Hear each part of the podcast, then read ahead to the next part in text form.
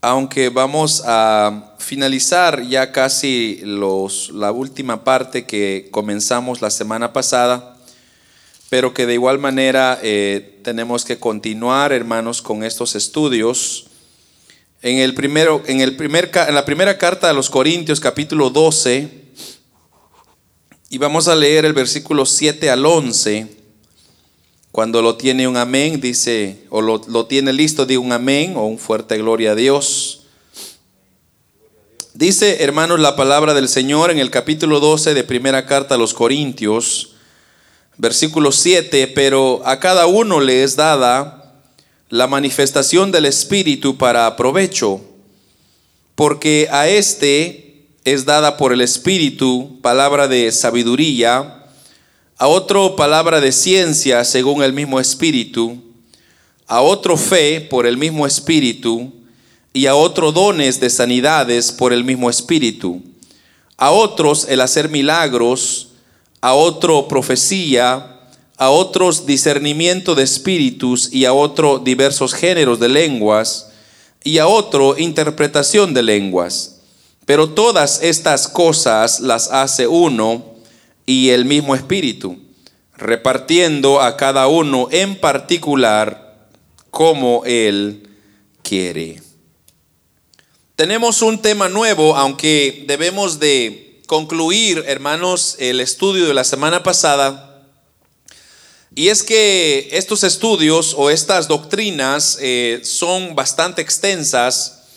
Y es que muchas veces uno por la limitación de tiempo siempre se abstiene a, recortar muchas cosas, pero hay elementos que son básicos, que son prácticos, que son esenciales, hermanos, que necesitamos nosotros entender. Y una de las cosas que le dimos mucho énfasis en el estudio de la semana pasada sobre el bautismo del Espíritu Santo es el hecho de que hay muchas objeciones al bautismo al Espíritu Santo. O sea, en otras palabras, hay muchas mentes contrarias o, sí, eh, vientos contrarios que quieren, hermanos, como que acallar o opacar la obra del Espíritu Santo hoy en día.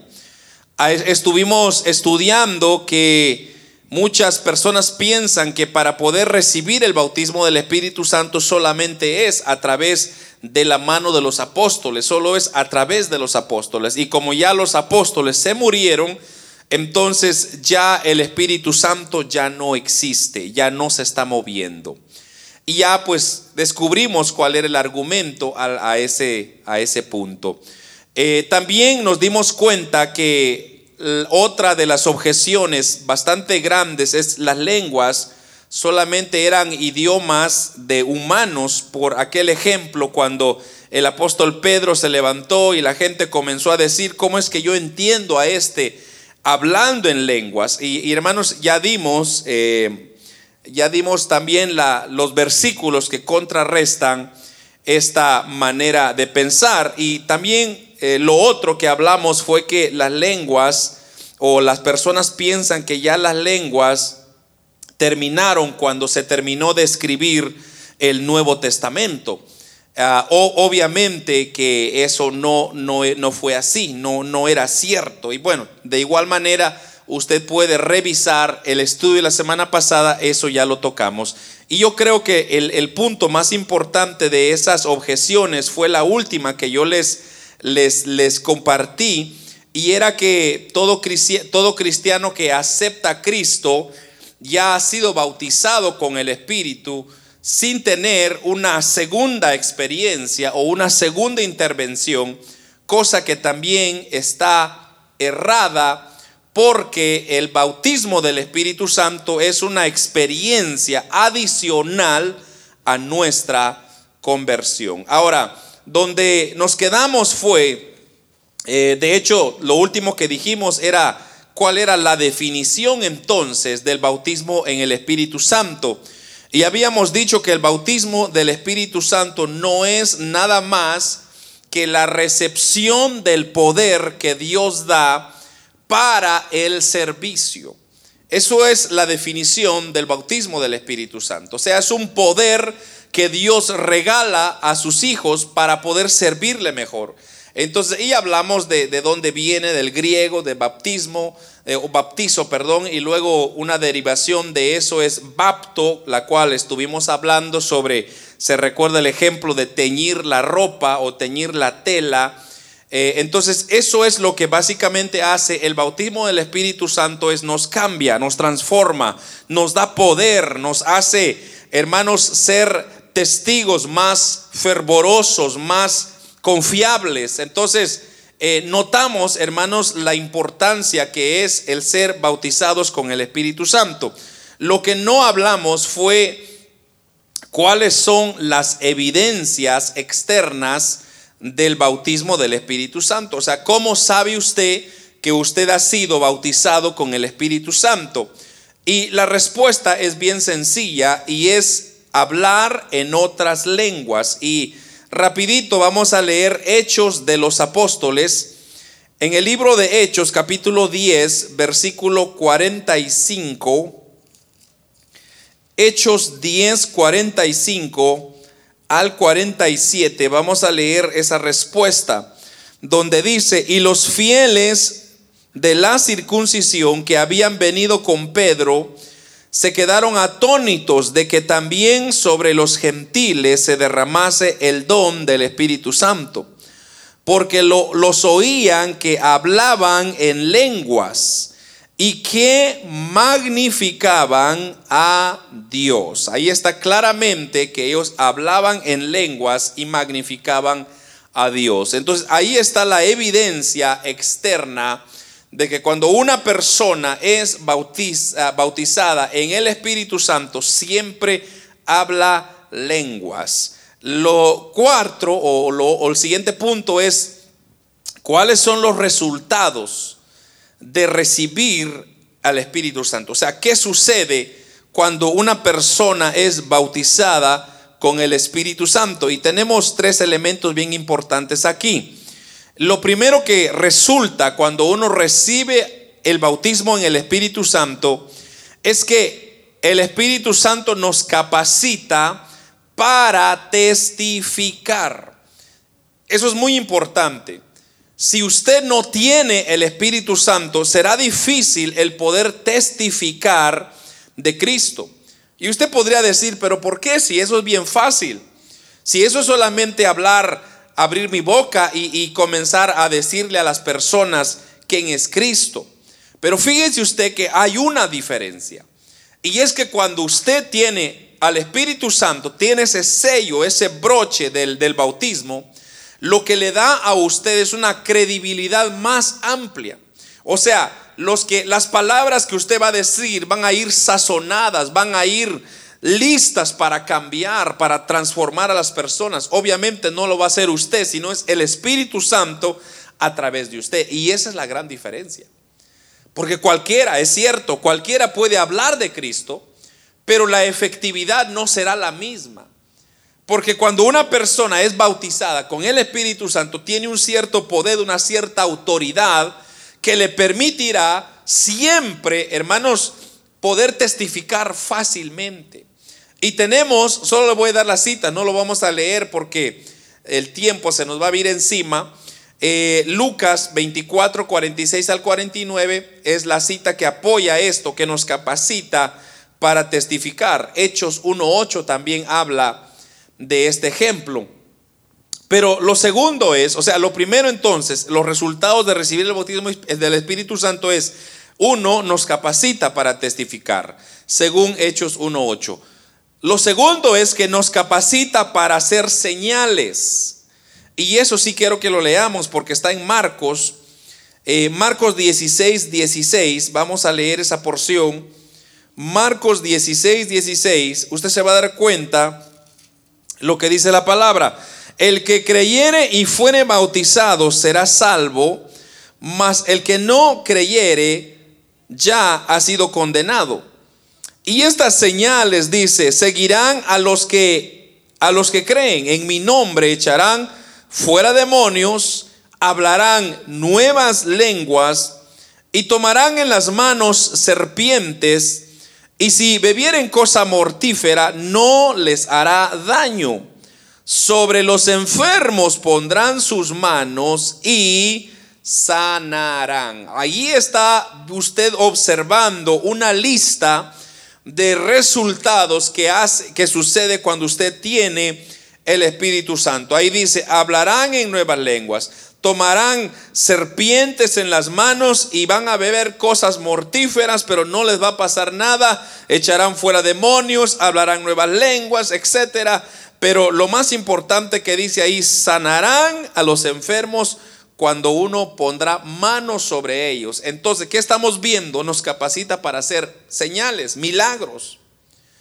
Ese es uno de los elementos más importantes del ser bautizado con el Espíritu Santo usted le pondrá manos a algún enfermo y esa persona se sanará, no en su capacidad, sino en el poder del Espíritu Santo. Lo tercero es que nos libra de temores. Hermanos, esta experiencia de recibir al Espíritu Santo echará fuera todo temor y creo que el ejemplo más claro de esto, hermanos, es la negación de Pedro. Usted se recuerda que cuando el, apóstol Pedro era solamente un discípulo, un seguidor de Cristo, ¿cuántas veces no negó él a Cristo? Pero luego en el Pentecostés, cuando los 120 estaban reunidos y el Espíritu Santo desciende sobre ellos, oh hermanos, aquel Pedro ya no era aquel que le tenía miedo de decir yo soy seguidor de Jesús. Ahora en un púlpito él lo declaraba y lo decía, yo soy seguidor de Cristo. Y hermanos, ¿cómo llegó a pasar de la negación ahora a testificar? Y tres mil personas aceptaron a Cristo y en su segundo mensaje cinco mil personas. Así que en un momento rápido pudimos ver un crecimiento en la iglesia de 8.120 personas. Hermanos, era una iglesia ya grande. Pero ¿cómo sucedió? Sucedió por un resultado del bautismo, del Pentecostés. los 120 hermanos fueron la chispa que se regó y hermanos salieron fuera los temores, salieron con capacidad para testificar y hermanos las señales dice que les seguían y, etcétera, etcétera. Entonces, el Espíritu Santo es un elemento que usted y yo lo necesitamos. No es una opción, no es algo que ahí que esté, hermanos, yo no creo. No, usted y yo lo necesitamos. Ah, por último, hermanos, para recibir el bautismo del Espíritu Santo, o, sí, así sería, ¿qué podemos nosotros hacer para recibir el Espíritu Santo? Para poder recibir el Espíritu Santo, hermanos, tenemos que creer que el Espíritu Santo es un regalo del el tiempo en que estamos viviendo. Es un regalo que Cristo nos dejó para este tiempo de gracia. Y solamente debe de ser recibido por fe. Eso es importantísimo. Y lo voy a leer Hechos, la porción de Hechos 2.39.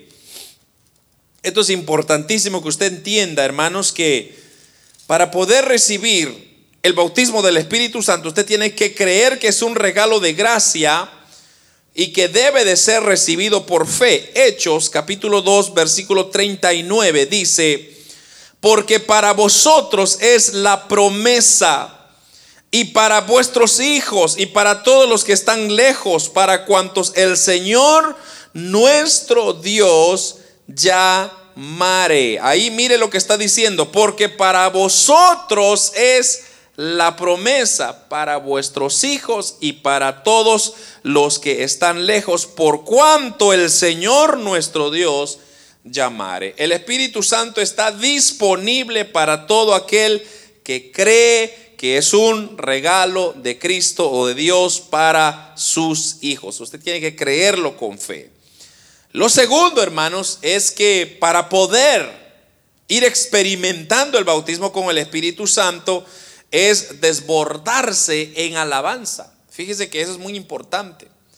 Muchas personas que cuando alaban a Dios no se quebrantan, no sienten nada. es porque si usted no siente nada, es porque usted necesita un elemento importantísimo en su vida y es el bautismo del Espíritu Santo. Porque ¿qué es lo que hace el bautismo o el Espíritu Santo en una persona? Lo que hace es que sensibiliza el corazón para poder adorar a Dios. Hermanos, es que cómo no se va uno quebrantar cuando uno adora a ese Dios vivo, a ese Dios real.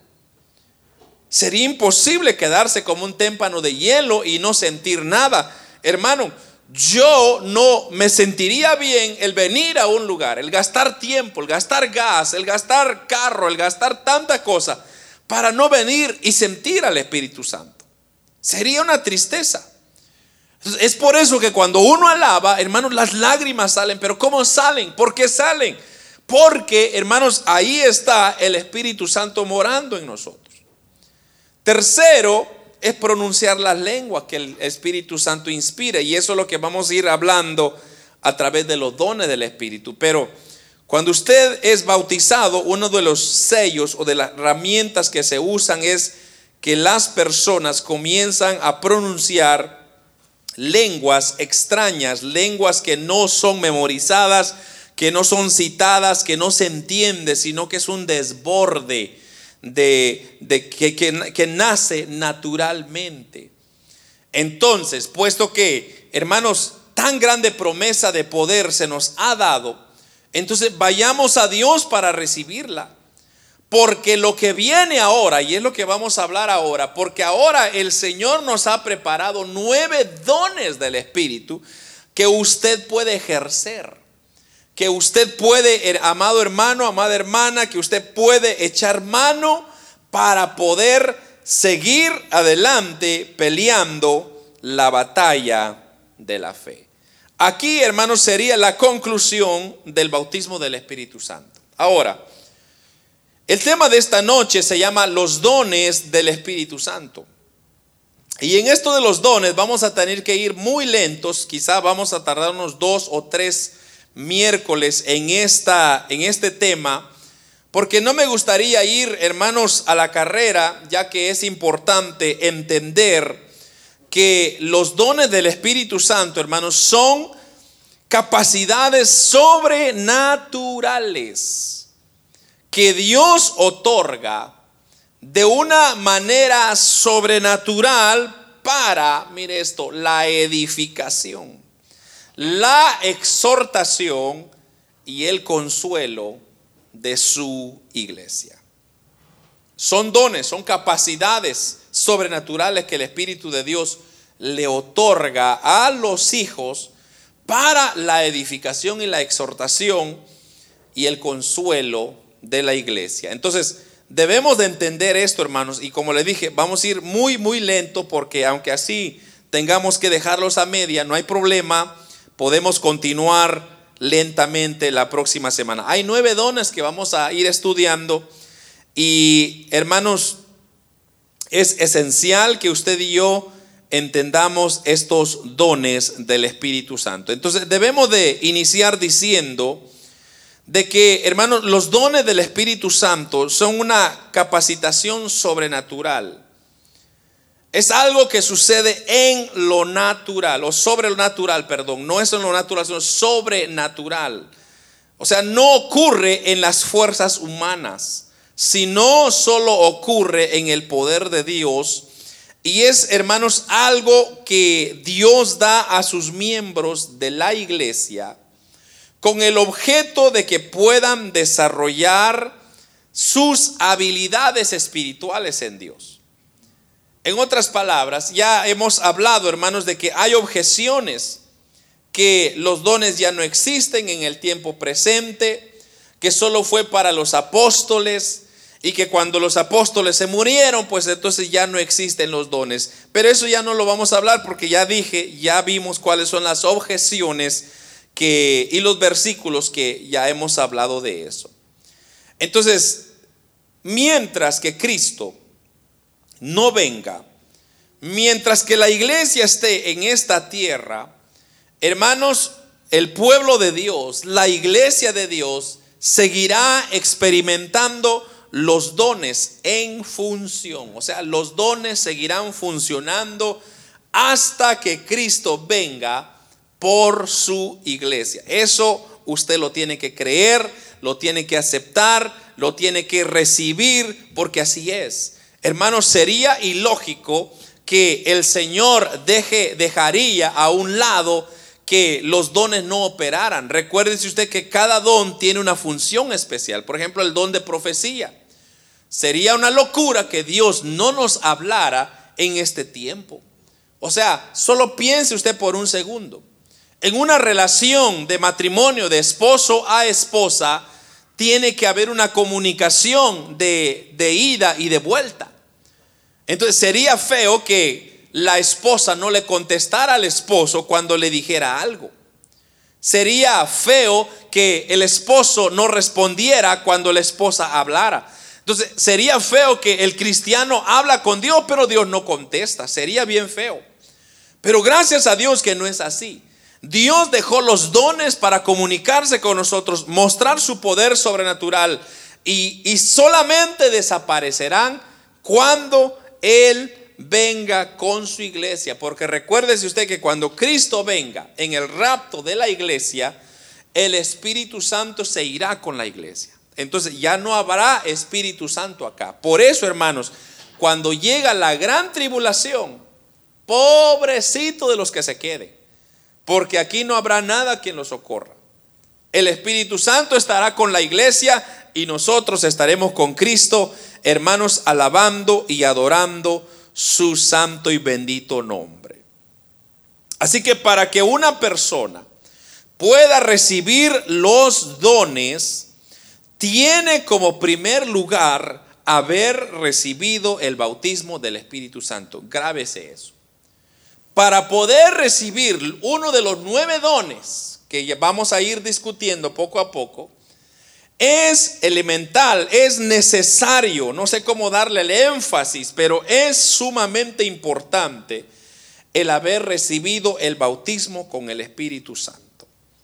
Si usted es una persona que anhela tener alguno de estos dones, entonces busque primero tener el bautismo. Hay que hacer una aclaración sobre lo que son los dones del Espíritu Santo. Debemos de dejar bien en claro. Y es que frecuentemente se escucha que el fulano tal tiene el don de la música, por ejemplo. Se escucha mucho eso. El don del canto.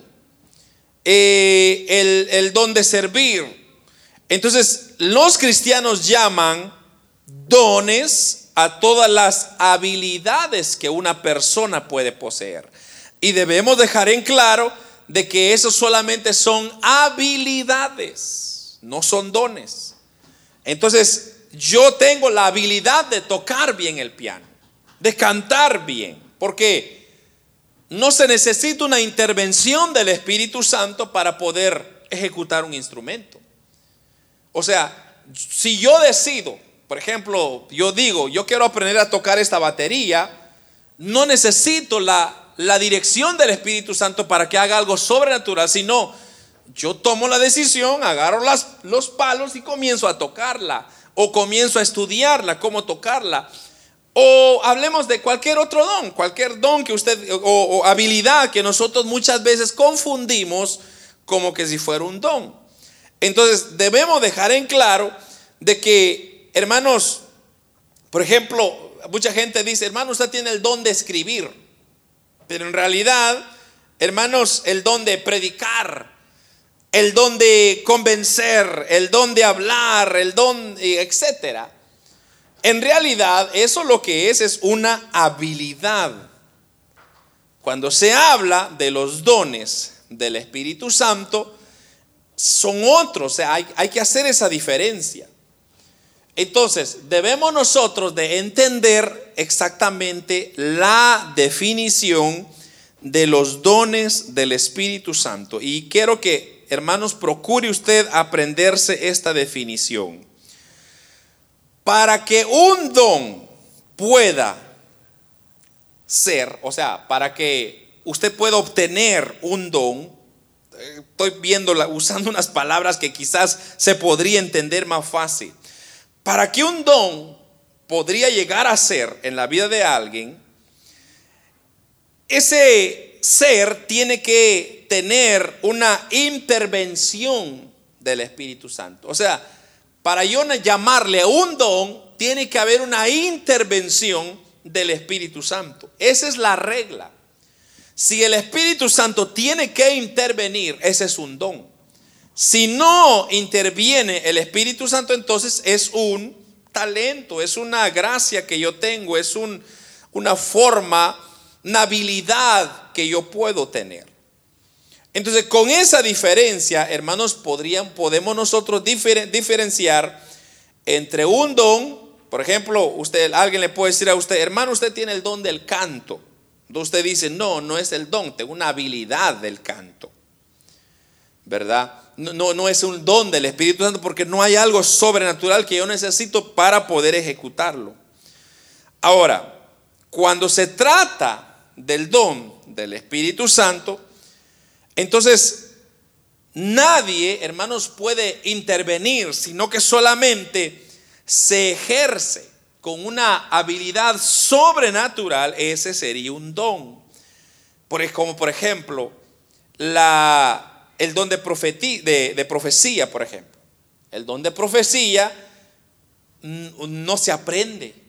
El don de profecía es un don que usted necesita depender del Espíritu Santo para dar el mensaje que Él quiere dar a su iglesia. O sea, eso no lo puede usted aprender y decir, bueno, comience a decir esto y comience a hablar esto y comience... No, es, ese es un don de Dios, un don del Espíritu Santo. Pero repito, cualquier otra cosa que no intervenga el Espíritu Santo, entonces esa es una habilidad. Entonces sería un error llamar dones a todos, sino más bien a aquellos que muy pocos, hermanos, son intervenciones divinas. O sea, sería un error decir todo aquello que no necesita una intervención divina es un don. No, esa es una habilidad. Espero que haya quedado claro eso, hermanos. La Biblia es muy específica cuando hace la lista de dones del Espíritu Santo. Entonces, según la palabra de Dios, hermanos, solo existen nueve dones. Grábeselo.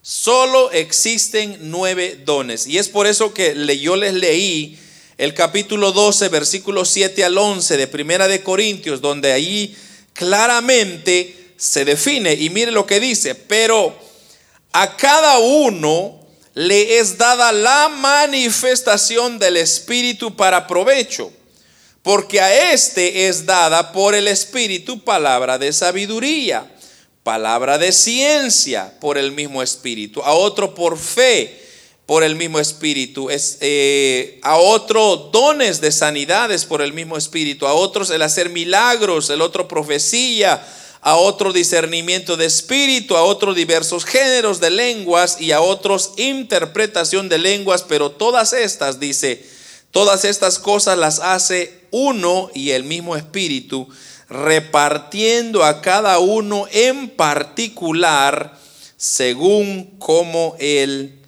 quiere. Entonces, nótese usted acá que solamente hay nueve dones nada más. La palabra don viene de la del, del griego, que es la palabra carisma. Y básicamente significa regalo. Don viene del griego y es carisma y básicamente significa regalo. Entonces cuando decimos los dones del Espíritu Santo, entonces estaríamos diciendo los regalos que el Espíritu Santo nos da. Son nueve regalos que el Espíritu Santo nos da. Una cosa regalada es aquella que se recibe a cambio de nada, precisamente porque es un regalo. Entonces cuando usted le dicen, mire, le voy a regalar esto, es porque usted no ha hecho nada para ganárselo, sino usted inmerecidamente se lo están regalando.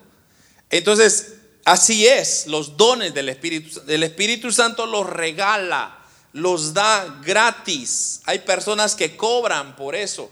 el Espíritu Santo los da gratis. No se necesitan hacer méritos para obtener nada, porque hermanos, al ser así, entonces nunca jamás los obtendríamos por habilidad nuestra. Si, si, nosotros tuviéramos que pagar, no hubiera un precio que usted pudiera tener para recibirlos. Entonces, hermanos, solo es en su gracia, solo es en su misericordia que nosotros la obtenemos. Para facilitar el estudio de los dones, se han agrupado en tres grupos. Y cada uno de estos grupos, a su vez, aglutinan en tres dones. O sea, hay una variación de tres dones en cada una de ellas y vamos a ver en qué están clasificadas. O sea, esta división, hermanos, no aparece en la Biblia. Debemos de dejar en claro eso, sino que nosotros la hemos hecho con el propósito de facilitar el estudio. Esos nueve dones están en grupos y se han hecho así para que usted y yo la podamos entender más fácilmente. Entonces, eh, cuando usted le, preguntan y le dicen, bueno, pero eso no es bíblico, sí es cierto, no está en la Biblia el orden, eh, cómo se los ha dado, o sea, como hemos leído ahí, no están ordenados, pero se han puesto en un orden, en una lista, para facilitar la mejor comprensión de ellos. Entonces, el primer grupo, hermanos, se han clasificado como los dones de revelación. Ese es el primer grupo que tenemos que recordar. El grupo 1 son los dones de revelación y hay tres dones ahí.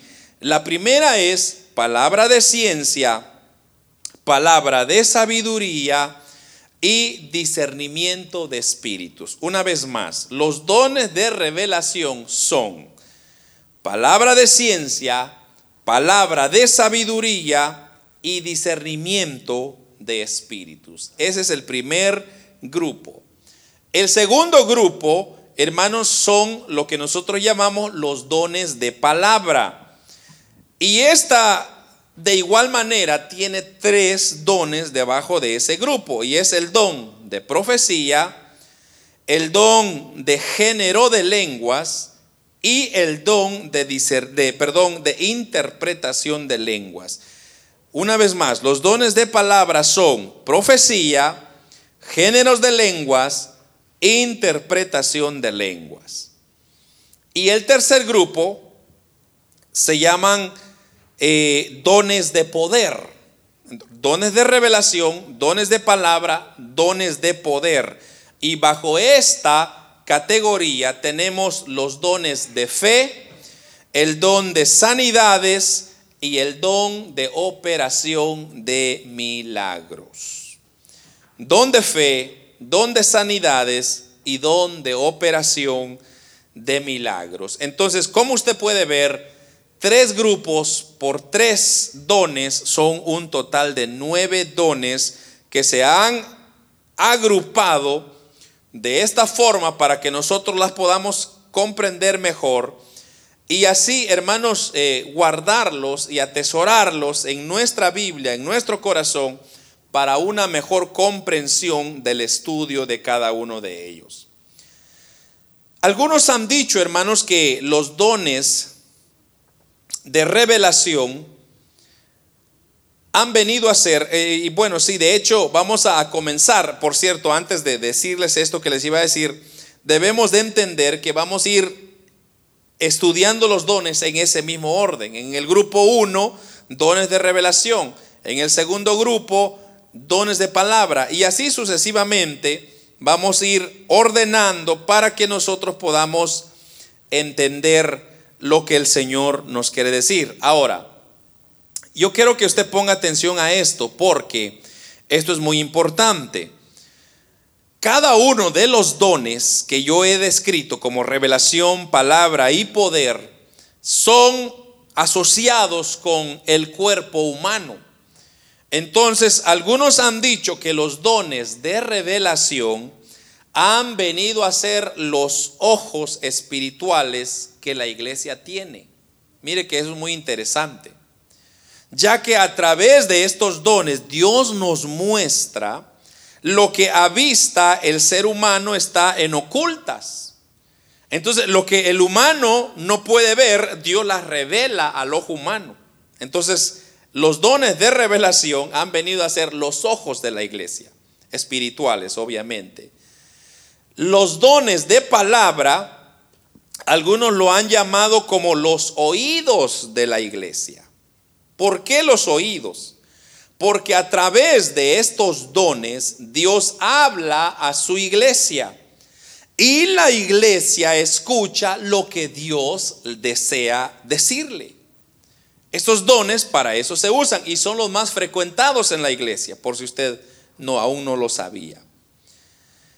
Al igual, los dones de poder han, hermanos, sido llamados las manos de la iglesia. ¿Por qué las manos? Porque a través de estos dones se hacen milagros. Entonces, cuando usted va, vamos a estudiar, por ejemplo, los, dones de sanidad, usted pone manos sobre alguien y alguien se sana, usted operó como la extensión de las manos de Dios para sanar a esas personas. Entonces, repito, los dones de revelación son los ojos de la iglesia. Los dones de palabra son los oídos y los dones de poder son las manos de la iglesia. Debemos decir, hermanos, que todos estos dones están vigentes para la iglesia del Señor. Todas están vigentes. Algunas más que otras, pero todas son vigentes y están vigentes y estarán vigentes, como dije, hasta que Cristo venga por su iglesia. Entonces, lo que, repito hermanos, brevemente, lo que mencionamos al principio, y es que estos nueve dones son para la iglesia de todos los tiempos, hasta que Cristo venga por su iglesia. O sea, no solo fue para los, para los apóstoles, no solamente fue para el Antiguo Testamento, sino es para la iglesia de todos los tiempos a través de la existencia hasta que Cristo venga. Si nosotros nos vamos, hermanos, y la iglesia va a continuar por otros mil años, pues así será. Hasta que Cristo venga, los dones seguirán activos. Amén. Y hermanos, eh, hoy existen los nueve dones y lo pueden recibir todos aquellos que son hijos de Dios. ¿ok?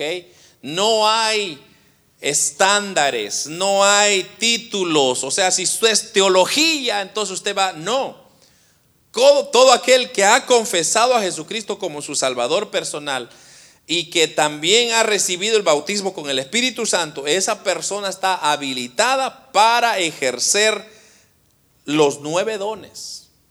Obviamente no todos van a ser manos, ojos, oídos, o sí, ojos, oídos o manos, sino cada quien va a desenvolver más de alguno, o quizá uno va a ser el ojo, otro va a ser el, los oídos, otro va a ser las manos, pero de que esos milagros van a suceder, van a seguir siguiendo a la iglesia a través de los tiempos. Es por eso, hermanos, que nosotros como iglesia, como ministerio, debemos de promover la búsqueda del Espíritu Santo, porque si no hay bautismo con Espíritu Santo, hermanos, será difícil obtener alguno de estos dones.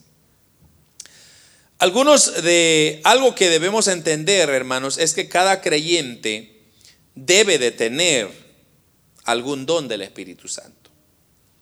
Por ejemplo, eh, en este capítulo 12 que leímos, si usted nota bien lo que leímos, Dice en el versículo 11,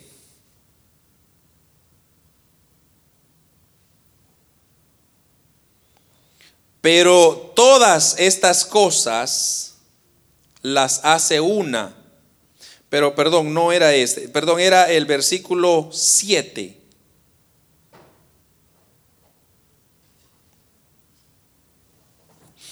No quiero, hermanos, que ignoréis. Perdón, el versículo 1, leamos desde el versículo 1. El apóstol Pablo, me, quedé ahí esperando porque no quería darle a usted el versículo equivocado, pero dice, no quiero, hermanos, que ignoréis acerca de los dones espirituales. Sabéis que cuando erais gentiles se os extraviaba llevándolos como os llevaba a los ídolos mudos.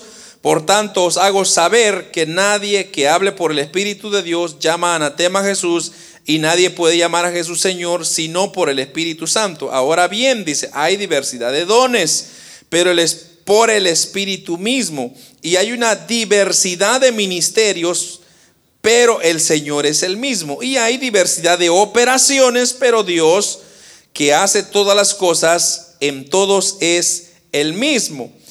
Pero a cada uno le es dada la manifestación del Espíritu para provecho. Pero a cada uno, eso, es, eso es lo que estaba buscando. Pero a cada uno le es dada manifestación del Espíritu Santo ¿Cuál es la manifestación? La manifestación es una referencia al Espíritu Santo. O sea, lo que es lo que él está hablando en este capítulo, esa manifestación es el Espíritu Santo. Entonces, ahora cuando dice a cada uno, lo que está diciendo ahí es, es, decir, todos los miembros de la iglesia.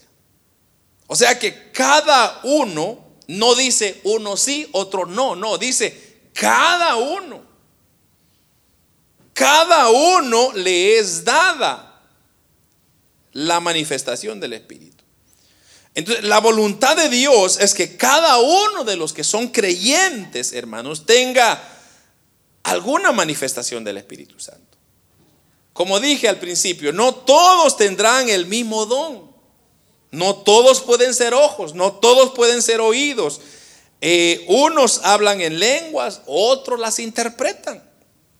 Entonces viene la pregunta, ¿qué don espiritual tiene usted? ¿Cuáles de ellos ejecuta usted?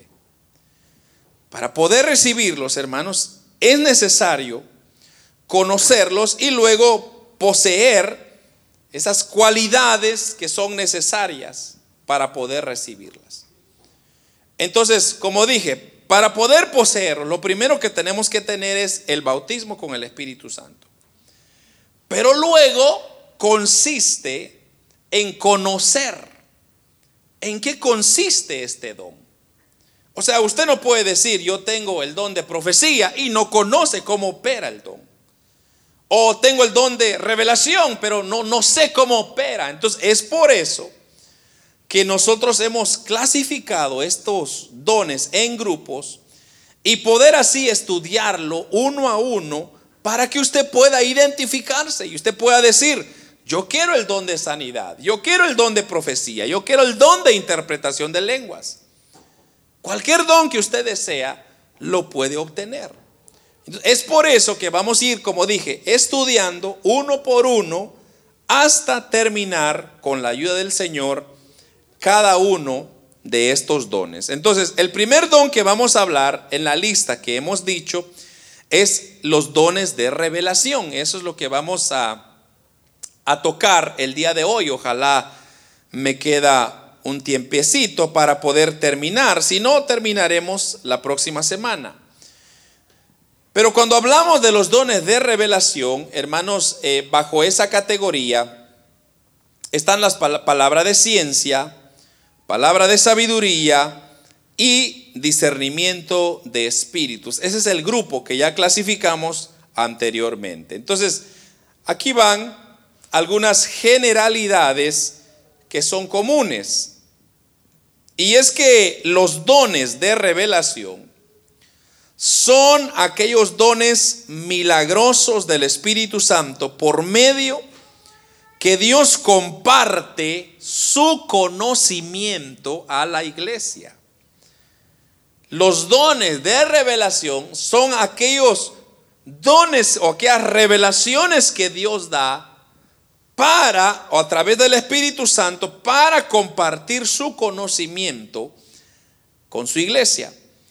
Entonces, Dios tiene un conocimiento, hermanos, o una sabiduría, y Él puede conocer no solamente el presente, sino también el pasado, el futuro, y cómo sucedieron las cosas y cómo van a suceder las cosas. O sea, el, el conocimiento y la sabiduría de Dios es tan amplia, es tan grande, que el ser humano es muy finito, no lo puede asumir, no lo puede analizar, no lo puede computar, no puede analizar.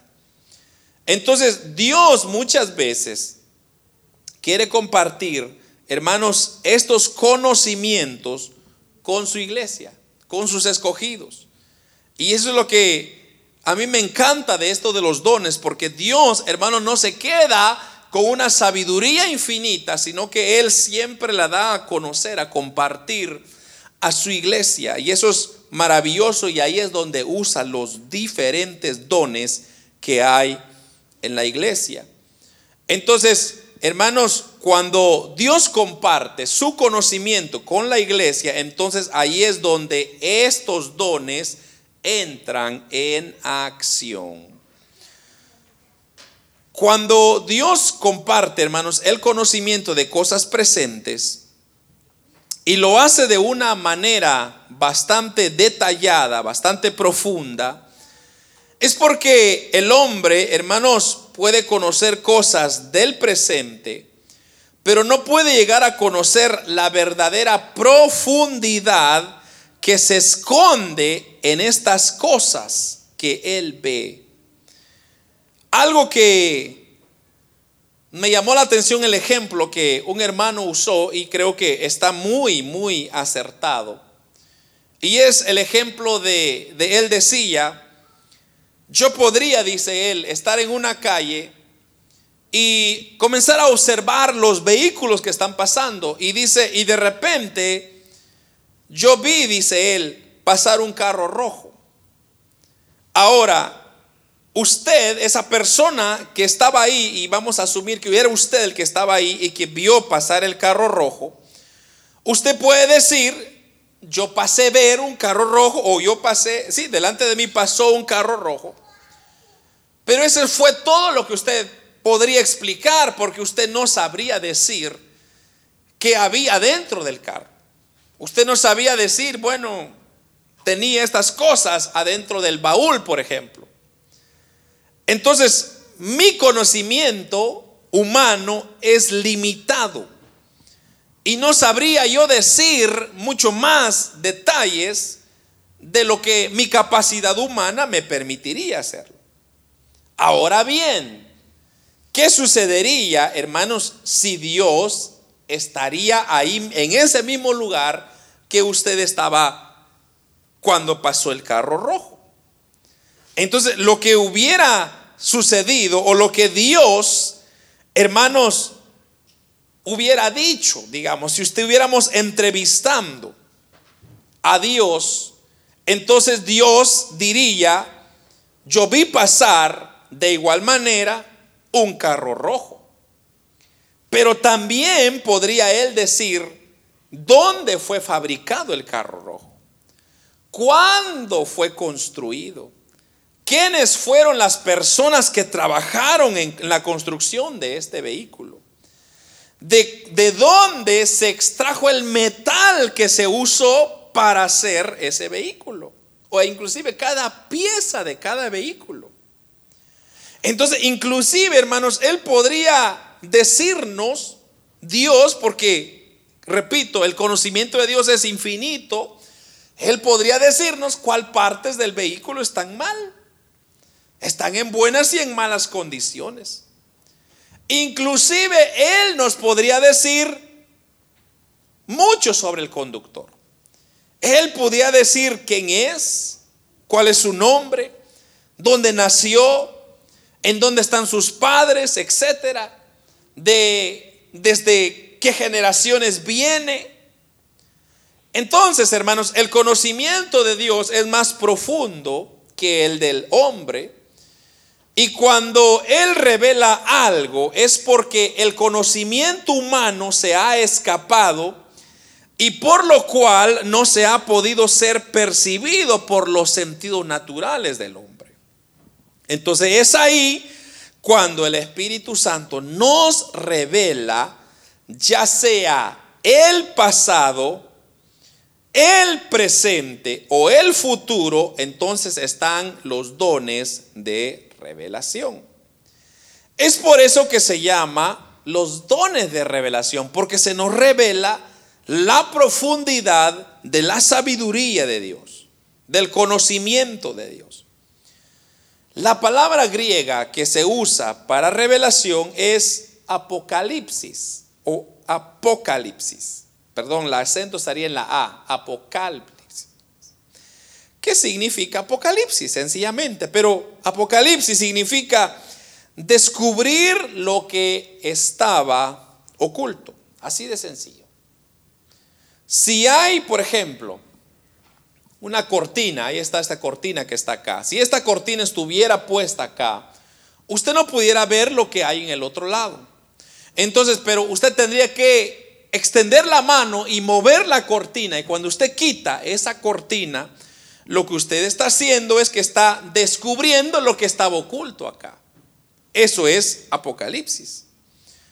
Entonces, cuando usted hace o, Dios le revela a usted algo que usted no sabía, esa es una revelación. Entonces, estos dones de revelación, hermanos, nos están trayendo lo que Dios quiere revelarnos a nosotros. Y es ahí donde vamos a pasar a estudiar un poco más específicamente este don de palabra de ciencia. Tengo 10 minutitos a ver si logro alcanzar algo. El primer don que vamos a estudiar es palabra de ciencia.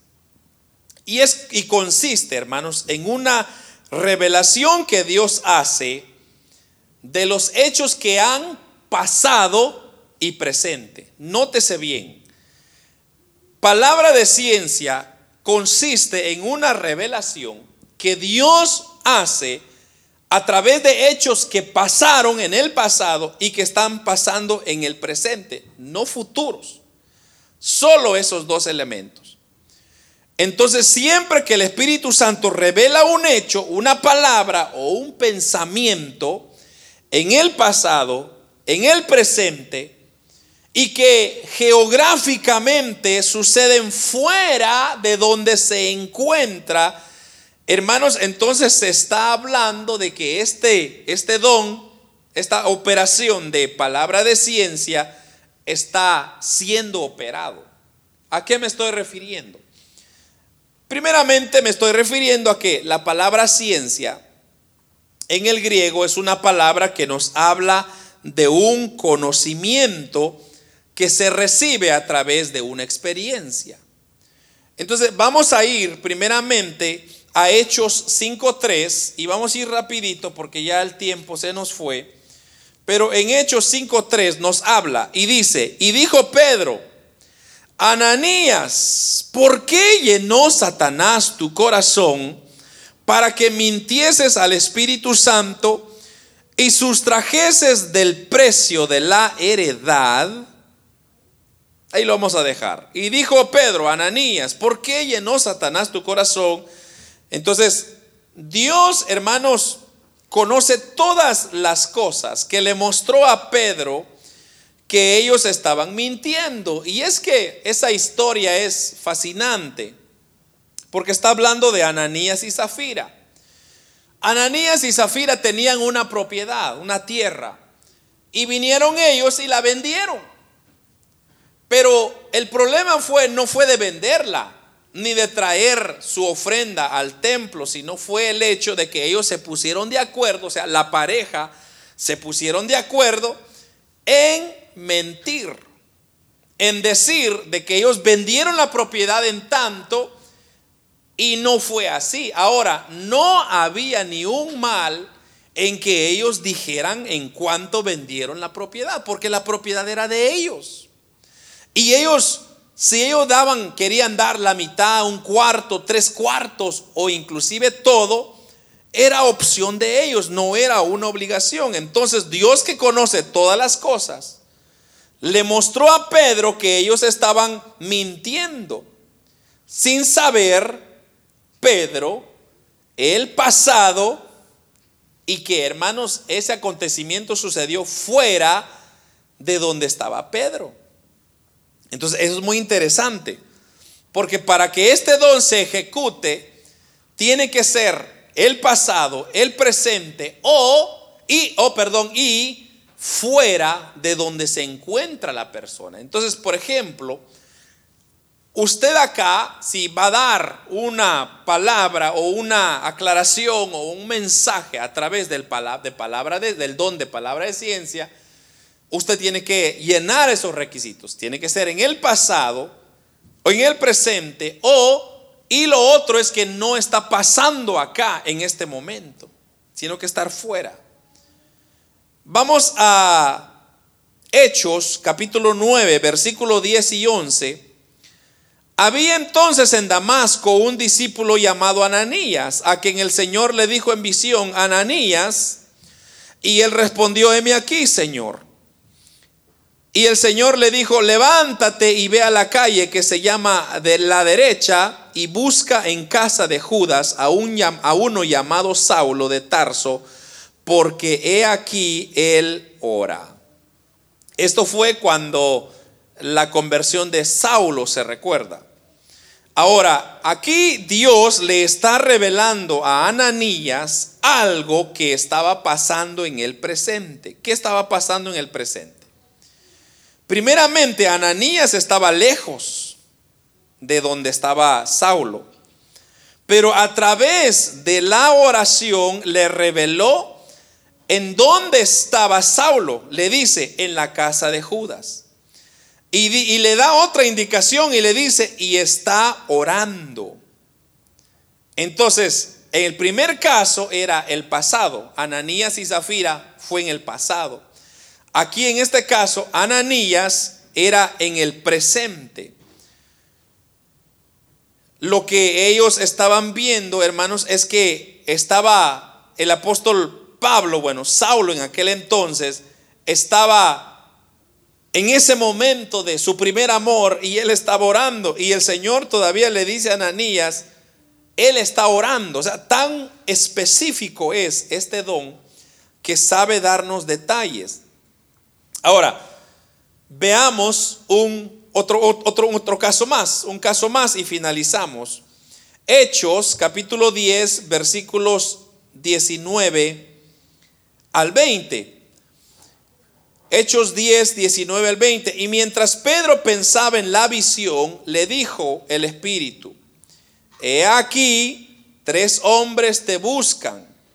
Levántate pues y desciende, y no dudes de ir con ellos, porque yo los he enviado. Ahora, nótese la revelación que Dios le está dando a Pedro el Señor le estaba revelando que abajo habían tres hombres, no dos, no uno, tres hombres. Y sí que habían tres hombres. A través del don de palabra de ciencia pudo Dios revelar algo que estaba sucediendo en el presente. Ahora, ¿qué estaba haciendo Pedro? Pedro estaba orando, estaba en la azotea orando, buscando a Dios. Entonces viene Dios y a través de este don le dice a Pedro algo que él no sabía, que él no estaba consciente de que tres personas le iban a ir a buscar. Ahora, este don, este don, perdón, Dios lo puede dar por diferentes medios. ¿Ok?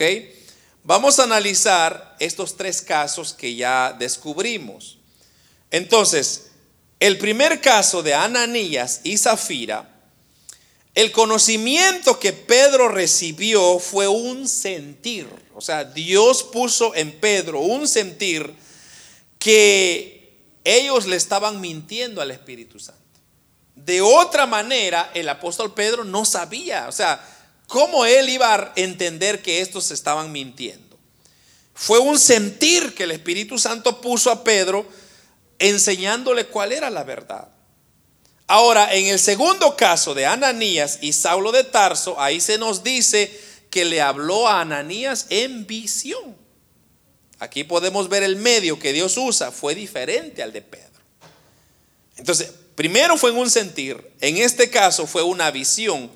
Y en tercer lugar, el apóstol Pedro, orando en la azotea, dice que escuchó una voz audible, que podemos ver también este medio.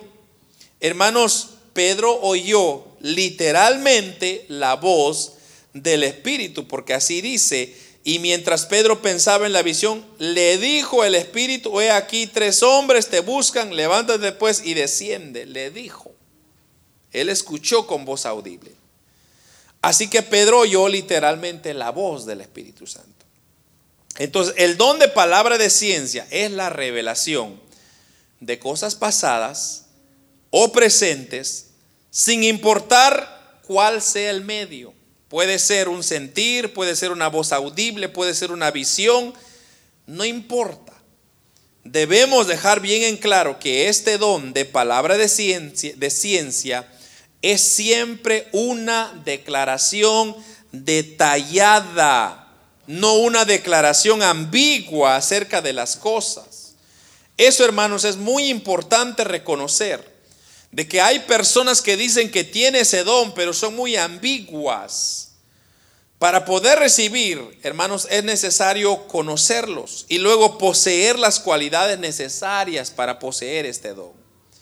Entonces, primero es tener el Espíritu Santo, luego conocerlo y luego, hermanos, recibir lo que este don. Y, yo quería, antes de ya terminar, termino con esto, hermanos, y como dije, hay muchas personas que dicen que tienen este don, pero solamente están usando un tipo de adivinación o charlatería, como usted quiera llamarle, porque ellos piensan de que, ah, mire, eh, por ejemplo, ellos dicen, mire, eh, Dios me ha mostrado que usted tiene una necesidad, pero ¿quién no tiene necesidad? O alguien pueda decir, mire, Dios me ha mostrado que usted necesita orar más. Pues, es una opción, hermano, es un mandamiento de cada creyente que necesita orar más. O sea, ¿quién no necesita orar? Todos necesitamos orar más. Entonces, esto, hermanos, es un estado. Por ejemplo, hay muchas personas eh, en grandes estadios, y esto yo lo he visto, yo lo he escuchado mucho, en estadios llenos de personas. Y entonces el predicador dice, ahorita el Señor está diciendo de que ahí hay un borracho que necesita de Cristo. Pero hermanos, si un estadio lleno, ¿cuántos borrachos no van a ver? O puedan decir, ahí en ese lugar donde se encuentra hay una persona que necesita aceptar a Cristo, pero pues, claro, todos los que están ahí necesitan aceptar a Cristo. O sea, son muy ambiguas. Entonces, tantas personas que necesitan aceptar a Cristo, usted no podría decir a menos que haya algo específico, algo más allá de lo que el hombre pueda conocer. Entonces, como el ejemplo del carro que yo dije, hermanos, Dios puede revelar, por ejemplo, qué hay adentro del vehículo. Es algo más allá de la naturaleza humana. Y así funciona este don de palabra de ciencia. Entonces, repito, hermanos, y con eso termino, eh, este don de palabra de ciencia tiene que ocurrir en el pasado, o revelarlo el pasado, el presente, y no importa el medio. Puede ser un sentir, una visión, una voz audible, pero revela algo fuera de donde esa persona se encuentra. O sea, yo no puedo decir a ustedes acá que están reunidos y decir, Dios me está diciendo que usted tiene esta necesidad. Porque aquí estamos, yo lo estoy viendo, yo lo estoy conociendo, pero ya si hay otra persona fuera de mi ambiente, yo puedo decir ahorita el Señor me está diciendo que hay una persona llamado Andrés y ese Andrés tiene una necesidad específica. Ahí es una revelación del don de ciencia, palabra de ciencia, porque Dios me está mostrando la necesidad de esa persona que yo no conozco, no sé quién es, y es real. Entonces, de otra manera, llegaría a ser una cosa ambigua y eso es lo que nosotros tenemos que tener mucho cuidado de no caer en la ambigüedad. Amén, hermanos. Oramos, Padre, que estás en el cielo.